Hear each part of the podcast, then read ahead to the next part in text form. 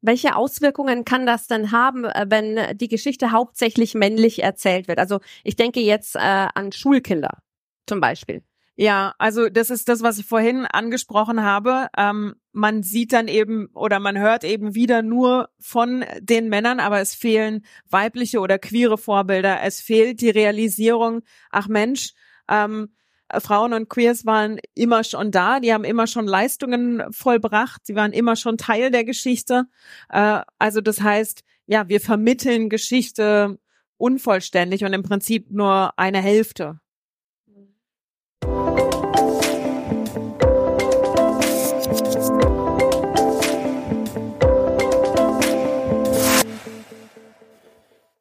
Herzlich willkommen beim Her Career Voice Podcast. Hier kommen Menschen zu Wort, die sich für eine vielfältige und gerechte Arbeitswelt einsetzen, von der Her Career Expo Live und aus der Her Career Community.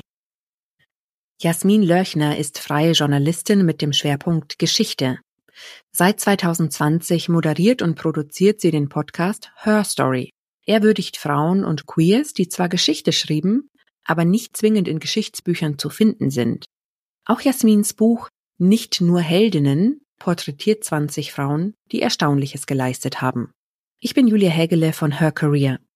Beim Authors Meetup auf der Her Career Expo 2023 habe ich mit Jasmin über die Gründe gesprochen, warum so viele Frauen von der Geschichtsschreibung geschluckt wurden und warum es wichtig ist, Frauen auch historisch sichtbar zu machen.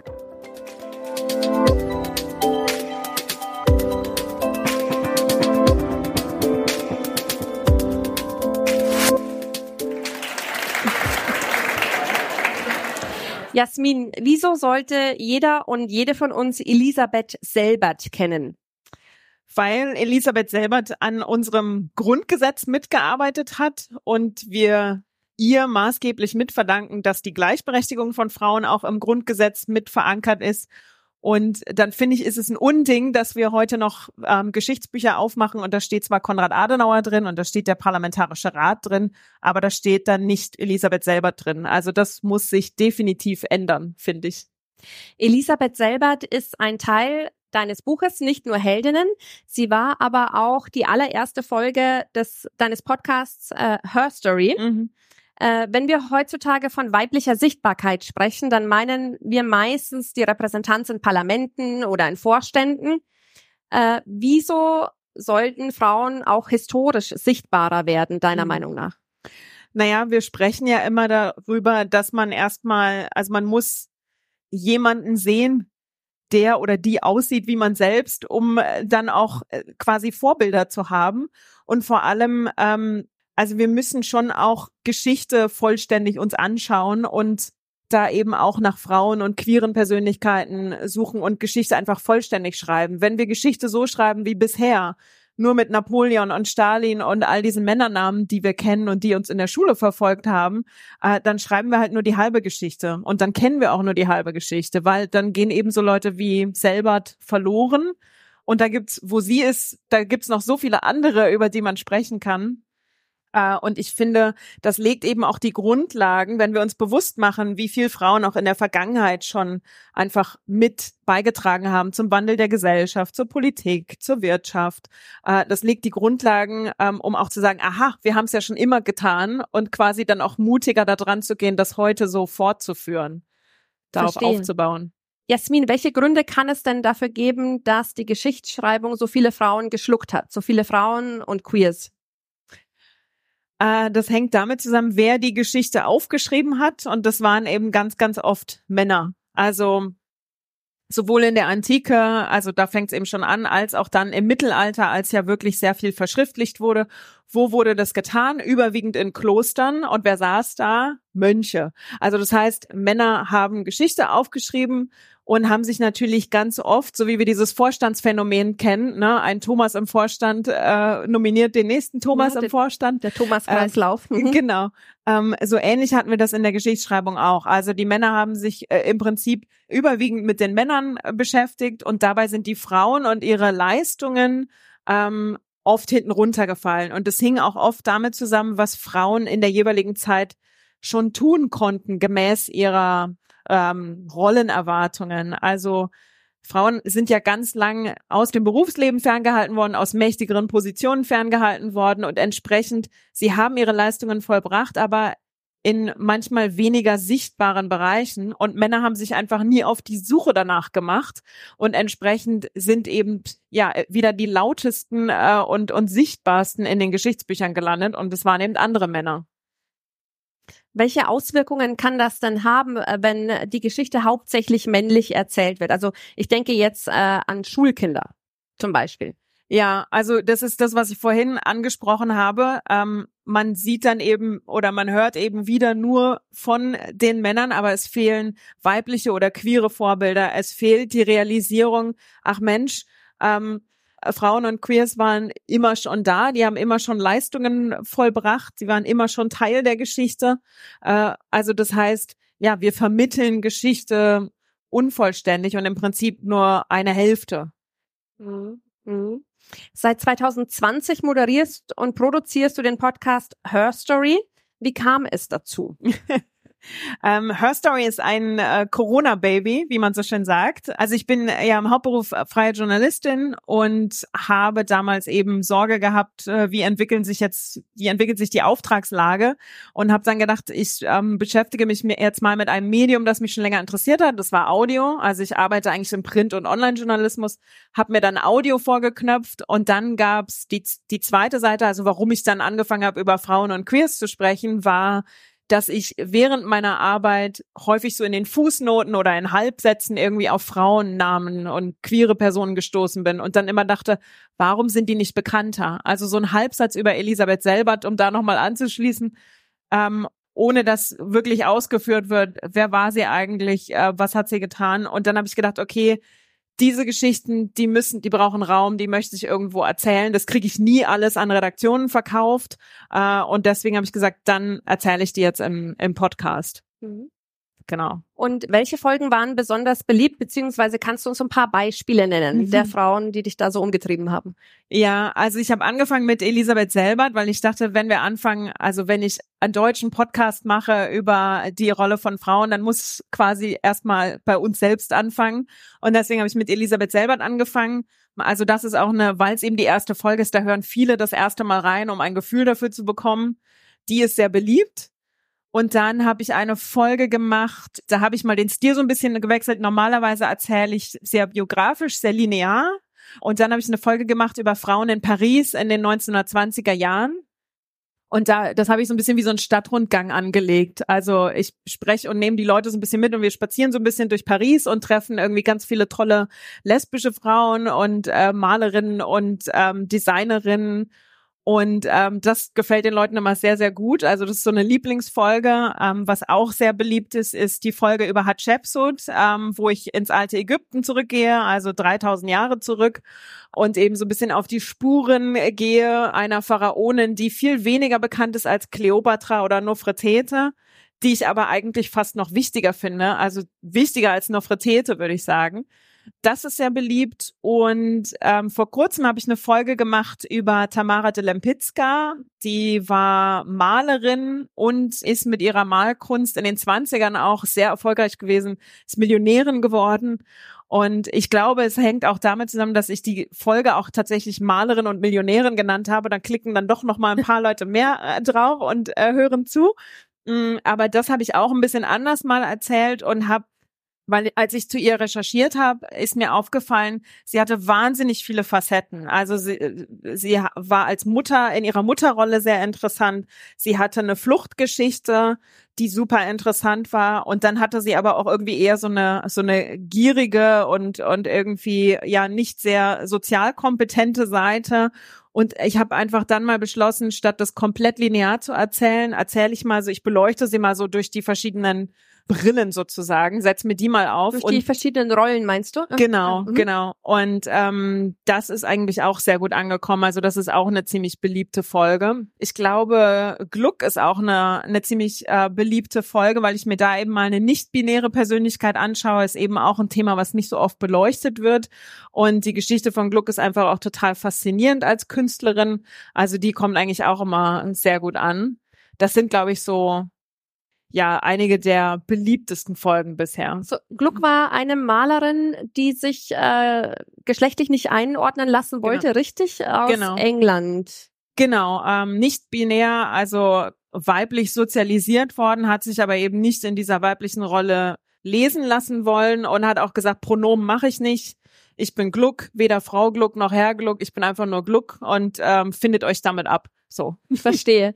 Also anhand der Beispiele äh, konnten wir schon sehen, dass du deinen Fokus äh, sehr weit aufziehst. Mhm. Also sowohl ähm, von den Regionen als auch von den Epochen. Also du bleibst nicht nur in der westlichen Welt, in der Gegenwart, sondern ähm, versuchst Geschichte sehr vielfältig zu erzählen. Mhm. Das macht sich unbedingt einfacher, könnte ich mir vorstellen. Ähm, wieso hast du diesen Fokus gewählt? Weil ich das mir geht dieser eurozentrische Blick so ein bisschen auf den Keks. Also beziehungsweise ich finde halt auch dann äh, gucken wir wir gucken uns immer nur irgendwie so im eigenen Vorgarten um und ich finde das reicht nicht. Also wenn wir uns auch zu einer inklusiveren und sensibleren Gesellschaft entwickeln wollen, dann müssen wir über den eigenen Tellerrand schauen. Und da finde ich dann eben auch wichtig, Geschichte nicht nur eurozentrisch zu erzählen, sondern äh, sich wirklich eben auch weiter umzugucken. Deswegen gucke ich nach Asien und nach Afrika und auch nach Südamerika. Also wann immer ich Sprachbarrieren irgendwie überspringen kann, ähm, da wird es in Asien langsam schwer, bin auch im arabischen Raum. Aber wann immer mir das möglich ist, dann tue ich das gerne, weil ich das Gefühl habe, Stichwort Frauenbewegung. Also wir alle kennen die Suffragetten in England, wir kennen auch die amerikanische Frauenbewegung, das ist uns ein Begriff.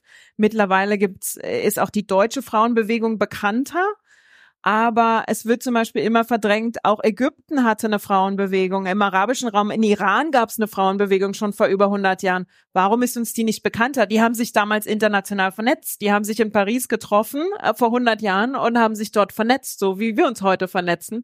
Und dann finde ich, dass wir müssen uns diese Sachen einfach wieder bewusster machen. Ähm, das muss miterzählt werden. So.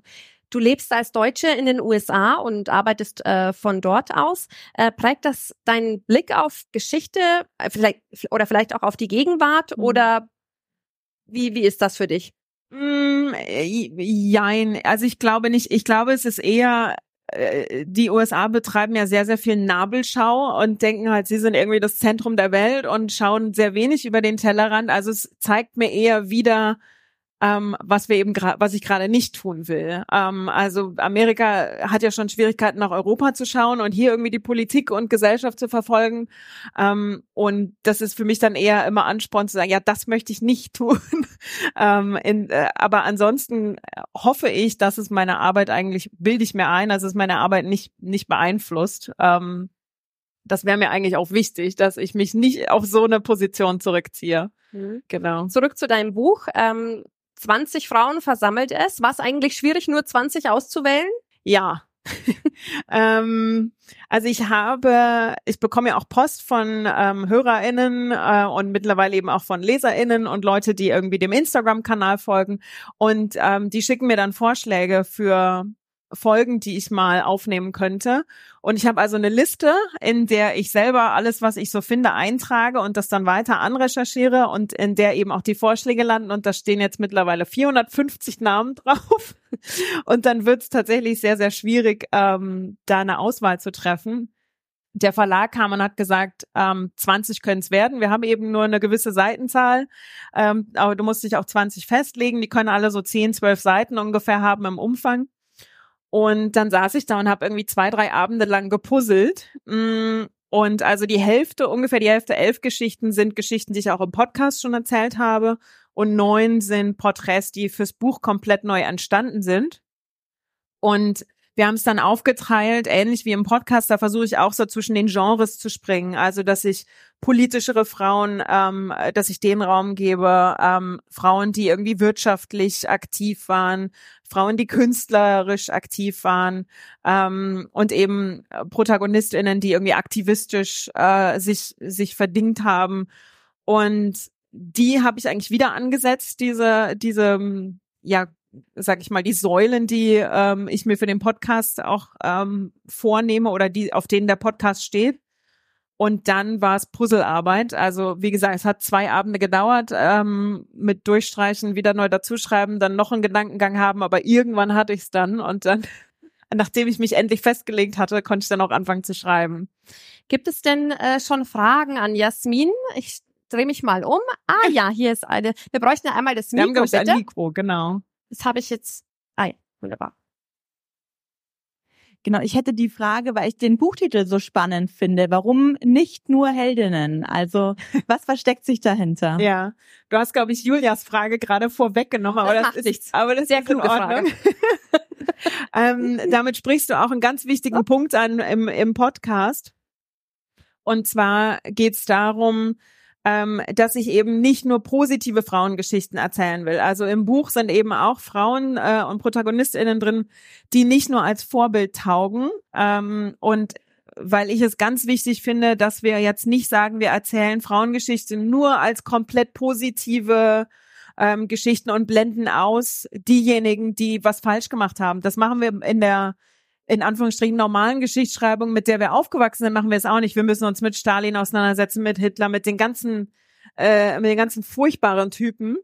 Mm, und dann finde ich, wir müssen Geschichte realistisch erzählen und die Frauen eben auch nicht überhöhen, sondern auch menschlich erzählen. Und ähm, ich möchte einfach Raum geben, dass sie natürlich auch mal Entscheidungen getroffen haben, die komplexer waren, mit denen wir nicht konform gehen, die bei uns irgendwie äh, Stirnrunzeln erzeugen. Ähm, genau, da, darum geht's halt einfach eine realistische und menschliche ähm, Geschichtsschreibung quasi damit anzugehen. War das in deinem Schreibprozess eine Herausforderung, sich solchen Themen zu nähern, die nicht, äh, die sich nicht als reine Empowerment-Geschichten jetzt aufschreiben lassen? Ähm, oder hast du da mit äh, journalistischem Abstand äh, das einfach gut runtergetippt? Ja, das ist, glaube ich, das Stichwort. Also ähm, als Journalistin bin ich es gewohnt, ich muss mich häufiger mit Themen auseinandersetzen und über Themen berichten, die ich nicht so toll finde, ähm, die auch nicht unbedingt positiv sind. Also man hat sowieso schon gelernt, beruflich einfach einen gewissen Abstand Abstand zu halten. Und ganz ehrlich, ich persönlich finde die Frauen, die nicht so allglatt sind, eigentlich auch spannender. Also an denen können wir uns ein bisschen mehr abarbeiten. Die stellen mehr Fragen an uns, äh, die regen uns ein bisschen mehr zum Nachdenken an und vor allem man muss sich eben auch wirklich immer mit der Zeit auseinandersetzen und sich da ein bisschen reindenken. Und das finde ich dann eigentlich wirklich spannend zu denken, ja, okay, wenn das meine Rahmenbedingungen sind, wie hätte ich denn dann gehandelt? War ja. das wirklich so eine leichte Entscheidung oder machen wir es uns ein bisschen leicht? Ein anderes Thema, das äh, nicht so einfach zu behandeln ist, ist der innerdeutsche RAF-Terrorismus. Ja. Ähm, du hast eine Abschlussarbeit drüber geschrieben. Ja. Ähm, inwiefern äh, beschäftigt dich dieses Thema heute noch? Also es interessiert mich bis heute. Es poppt ja auch immer mal wieder noch ein bisschen auf in der einen oder anderen Form. Und ähm, ich habe tatsächlich jetzt schon länger drüber nachgedacht, dass ich mich auch gerne mit den RAF-Frauen, es war ja wirklich nun eine terroristische Vereinigung, in der es ähm, verhältnismäßig viele Frauen gab im Vergleich zu anderen. Und mit den Frauen würde ich mich schon sehr gerne nochmal auseinandersetzen. Also das hat mich damals schon ein Stück weit fasziniert. Da gibt's ja auch Ulrike Meinhof, die als Journalistin angefangen hat und dann zur Terroristin wurde. Das fand ich damals schon sehr interessant. Auch so quasi aus eigener äh, ähm, aus der eigenen Perspektive heraus. Und ähm, äh, da jetzt nochmal mit dem Abstand, irgendwie, ich habe meine Abschlussarbeit 2009, glaube ich, geschrieben, glaube ich. Ähm, also da jetzt mit einem Abstand von irgendwie über einer Dekade und mit der Arbeit, die ich jetzt mache und mit dem Blick, den ich selber immer weiter schärfe, nochmal drauf zu schauen, wie sind die Frauen eigentlich damals rezipiert worden? Wie rezipieren wir sie heute? Und wie kann man diese Geschichten ähm, ja, wie kann man die erzählen, um ihnen möglichst gerecht zu werden? Ähm, das ist so eine kleine Herausforderung, die ich für mich noch habe und auf die ich mich auch freue. Also da möchte ich mich demnächst auf jeden Fall nochmal mit auseinandersetzen. Ähm, du hast den scharfen Blick erwähnt. Äh, du schaust ganz genau in die Geschichte. Mhm. Wenn du jetzt mit deinem geschulten Blick in die Gegenwart schaust, mhm. glaubst du, dass sich das äh, Problem der Repräsentanz in Geschichtsschreibung in der Zukunft erledigt haben wird für Frauen? Oder was siehst du, wenn du in die Gegenwart äh, schaust mit deinem historischen Blick? Also ich glaube, wir haben da immer noch viel Arbeit vor uns. Ähm, ich glaube, dass sich anfängt, was zu bewegen. Also das Schöne ist ja, da, ich meine, ich habe mein Format gestartet und hätte mir nicht äh, träumen lassen, dass es drei Jahre später so erfolgreich ist. Insofern, man sieht ja, dass das Interesse da ist. Und ich glaube, die nächste Herausforderung ist, ähm, das Ganze auch für Männer sozusagen attraktiver zu machen, weil in dem Moment, wo wir sagen, wir sprechen über Frauenthemen oder Frauen, äh, in dem Moment, wo Frau draufsteht, denken Männer, öh, interessiert mich nicht, ist nicht für mich. Aber alles andere, was irgendwie, wo nicht extra Frau draufsteht, da sollen wir uns natürlich mit angesprochen fühlen. Ne? Mhm. Ähm, also ich glaube aber schon, dass, äh, dass sich da was bewegt, ähm, dass der Anfang quasi gemacht ist und ähm, wichtig ist, glaube ich, äh, dass das Ganze auch in Schulen getragen wird. Also da fängt's ja an. Also wir müssen irgendwie dort, wo wir Geschichte vermitteln, ähm, da müssen die Frauennamen auftauchen und auch die queeren Persönlichkeiten. Wenn ich mir angucke, auch wie viele Kids, ich hatte jetzt zwei Schullesungen, ähm, wie viele queere Kids da auch mit dabei sitzen, die also die müssen auch ganz unbedingt irgendwie, die müssen sehen, das gibt's nicht erst, das ist kein Trend, gibt's nicht erst seit heute oder seit irgendwie ein paar Jahren und es kam auch nicht aus Amerika, sondern wir finden diese Gestalten in der Geschichte. Das ist ganz, ganz wichtig. Ähm, und ich glaube, so langsam fängt es an, sich zu verändern. Wenn ich mir anschaue, was, ähm, was TV-Sender, was heute gerade auf Sendern wie Arte, was wir da für Dokumentationen sehen, was da entwickelt wird, ich glaube, da bewegt sich was. Ähm, da ist noch Luft nach oben, auf jeden Fall. Mhm.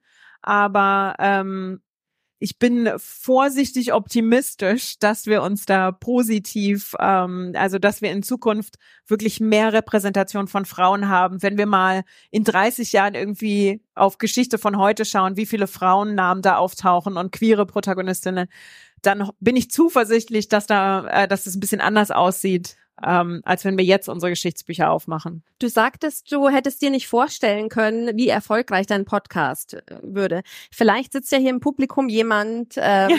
die die ein oder andere Idee hat, ähm, aber sich noch nicht so richtig traut mit der Umsetzung. Mhm. Hättest du vielleicht äh, hands-on äh, Advice sozusagen für Projekte, wie sie einfach angegangen werden können? Weil ich, du hast ja mal geschaut, ob es funktioniert. Du wusstest ja nicht, oder? Ja.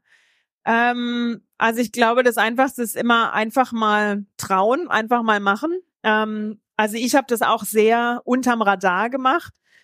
Ich hatte mich länger mit dem Gedanken getragen, es braucht nicht viel Technik. Ähm, ich sitze nicht in irgendeinem fancy Studio oder so. Also ich sitze in meinem Schlafzimmer und spreche in meinen Kleiderschrank. Also es ist wirklich nicht irgendwie elegant oder fancy. Ähm, und es geht mit einem relativ einfachen Mikro. Mittlerweile gibt's schon ziemlich billige Ansteckmikros irgendwie für ein iPhone, mit dem man arbeiten kann. Sogar das funktioniert. Also es, ähm, Schnittprogramme sind kostenlos. Und man kann sich das, das habe ich auch gemacht, man kann sich das tatsächlich mit YouTube Lernvideos und Erklärvideos kann man sich beibringen, wie man diese Schnittprogramme bedient.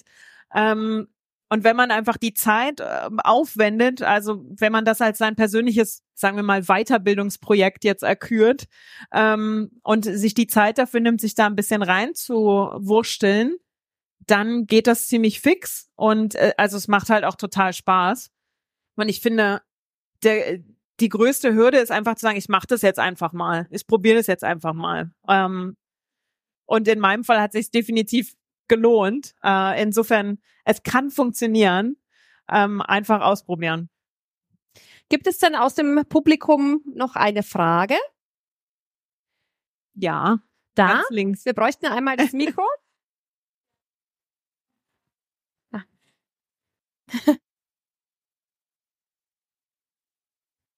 Ja, vielen Dank. Also, äh, liebe Jasmin, ich glaube, da kann ich duzen. Du sprichst mir wirklich aus dem Herzen. Mein Name ist Andrea Rupp. Ich bin die Vorsitzende des Frauenrat Nordrhein-Westfalen. Und ich wollte gerne wissen, hast du schon mal von den Projekten der Landesfrauenräte, nämlich Frauenorte, gehört? Ja, ja. Das freut mich sehr. Und weil du gerade Elisabeth selber als erste genannt hast, also wir haben nämlich, ist gerade deshalb sage ich das auch für Sie, schauen Sie mal, in Bund, paar Bundesländer haben nämlich Projekte, um historische Frauen Persönlichkeiten sichtbar zu machen. Und ähm, ja, und ich würde gerne mich anschließend dann nochmal mit Ihnen unterhalten, ähm, was so paar Ideen noch gibt und wie man ja. vor allen Dingen, und es gibt auch viele queere Persönlichkeiten, die wir auch gefunden haben. Aber was uns fehlt, sind sind so welche mit migrantischem Hintergrund. Wie, was ist deine Idee? Äh, warum ist das so schwierig, auch Persönlichkeiten aus dem Bereich zu finden, mhm. äh, die, ähm, die man, die noch nicht sichtbar sind? Ich, ich, ich nehme das mal. Ich glaube, das hängt immer. wird das Mikro schon festgehalten. Ähm, ich glaube, das hängt immer ganz viel damit zusammen, wer kann diese Geschichten erzählen. Also wenn wir an Migrant, also ja an migrantische Biografien denken, ähm, wir haben da manchmal das Thema Sprachbarrieren und wir haben natürlich auch ähm, das Thema, wer spricht denn für diese Person, wenn sie aktiv, nachdem sie aktiv waren, können ihre Familien das übernehmen? Also ich glaube, die Überlieferung solcher migrantischer Biografien hat tatsächlich nochmal eine zusätzliche ähm, eine zusätzliche Barriere. Ähm, auch deshalb, weil weite Teile der Gesellschaft, und wir sehen es ja gerade auch wieder, ähm, auch immer noch nicht so wirklich empfängnisbereit dafür sind. Also ich glaube, auch da steht der Tropfen höhlt den Stein. Ähm, man muss da momentan noch viel aktiver danach suchen und da viel mehr reinbohren. Ähm, und dann müssen diese Geschichten ganz unbedingt erzählt werden, um eben zu zeigen, auch das ist jetzt kein Phänomen. Das hat nicht 2015 angefangen oder wann auch immer, sondern nein, ähm, Deutschland ist eigentlich schon seit Jahrhunderten ein Zuwanderungsland. Wir hatten Hugenotten äh, schon im, unter dem preußischen König. Ähm, wir hatten schon mal eine Anwerbung von Polen, die dann im Ruhrgebiet im, äh, in der, im Bergbau gearbeitet haben. Auch das war schon im, äh, in den 1800er Jahren. Also von wegen Migration ist irgendwie, wäre ein neues Phänomen. Das ist ja totaler Quatsch. Äh, und äh, das ist Quatsch, der irgendwie für Panikmacher bedient wird. Ne? Ähm, also man muss sich ganz aktiv dahinter klemmen und diese Geschichten erzählen und sichtbar machen, auch in dem Bereich. Und dann hoffentlich setzt dann langsam ein, ein Wandel ein. Vielen Dank. Es gab noch eine Frage, richtig? Sehr gerne. Jasmin, also mein Name ist Lilian, hallo. Hast du denn schon mal auf dein Buch hin auch von Männern eine Rückmeldung bekommen, dass die sagen, oh, die Frau, die bewundere ich? Weil ich hatte neulich einen Disput mit meinem Mann, der hat seinen Mitarbeiterinnen ähm, von seinen Vorbildern und Menschen erzählt, die er bewundert und es waren nur Männer. Ja. Dann habe ich gesagt, Mensch, denk doch mal drüber nach, ob dir nicht eine Frau einfällt, ja. die du irgendwie auch cool findest, weil ich glaube, das wird bei deinen Mitarbeiterinnen auch was auslösen. Und das wird mich einfach mal interessieren, ob, ähm, ob du von Männern gehört hast, die auf dein Buch hin gesagt haben, coole, coole Frau, finde ich toll. Ähm, also ich, ich bekomme ab und zu Post von Männern, ähm, die dann aber sich eher dazu äußern, dass sie den Podcast gerne hören, was mich dann immer sehr positiv überrascht, weil die Statistiken auch sehr eindeutig sind. Also über 80, ich glaube 84, 85 Prozent der HörerInnen sind Frauen. Ähm, und dann gibt's eine kleine Anzahl Männer und einige Nicht-Binäre. Ähm, und ja, ähm, dass mir jemand sagte, der hat irgendwie eine Frau jetzt zum Vorbild erkoren, noch nicht, aber es gibt, ähm, also zum Beispiel Gerda Taro, da ähm, gab es dann schon mal Zuschriften, ähm, weil es eben Leute gibt, die sie auch faszinierend finden und da gab es dann auch mal Zuschriften von Männern. Aber ich glaube, dass Männer dann sagen, oh, da, diese Frau ist für mich ein Vorbild, ähm, das scheint mir nochmal so ein extra Schritt zu sein. Ne? Also da wäre jetzt auch meine Gegenfrage, ob dein Mann äh, mittlerweile eine Frau erkoren hat, ob er direkt eine benennen konnte, die er jetzt so als Vorbild ähm, benennen würde. Ja, er hat dann echt drüber nachgedacht und hat sich mal ein paar Namen aufgeschrieben. Und ich habe gesagt, kannst du ja auch mal recherchieren hier. Gibt ja, gibt ja gute, ähm, liest dich doch mal ein. Also, und, aber er, hat er hat dann reflektiert. Also vielleicht ja. ist es auch ein bisschen unsere Aufgabe, diese Fragen zu stellen. Sag mal, gibt es eigentlich auch eine Frau, die du gut findest? Ja, und ich merke auch, dass wir das mehr und mehr tun. Ja, also ich habe gerade gestern wieder eine Ankündigung für ein Panel gesehen. Da ging es um dieses Social Media Projekt. Ich bin Sophie Scholl. Gab es eine Diskussion und während es lief, haben sich ganz viele Frauen ganz aktiv daran be äh, beteiligt, das einzuordnen und aufzuzeigen, wo die Schwächen lagen. Eingeladen wurde am Ende wieder ein Mann. So und da dann wurde aber gestern auch aktiv gefragt: Sag mal, wieso sitzt denn da jetzt ein Mann und nicht eine von den vier, fünf Frauen, die da wirklich super aktiv waren in der Zeit? Die Veranstaltung ist jetzt abgesagt, vielleicht reflektieren die auch nochmal. Schön wäre es jedenfalls. Ne? Also ich glaube schon, wir müssen diese, wir müssen da auch aktiv mit der Nase drauf stoßen und das auch uns auch trauen, das einzufordern. Da wäre ich vor fünf Jahren auch noch viel zaghafter gewesen und mittlerweile denke ich mir auch, ich habe da keinen Bock mehr drauf, mich da irgendwie unterbuttern zu lassen. Äh, wir müssen das einfach machen. So, das steht uns zu. Also.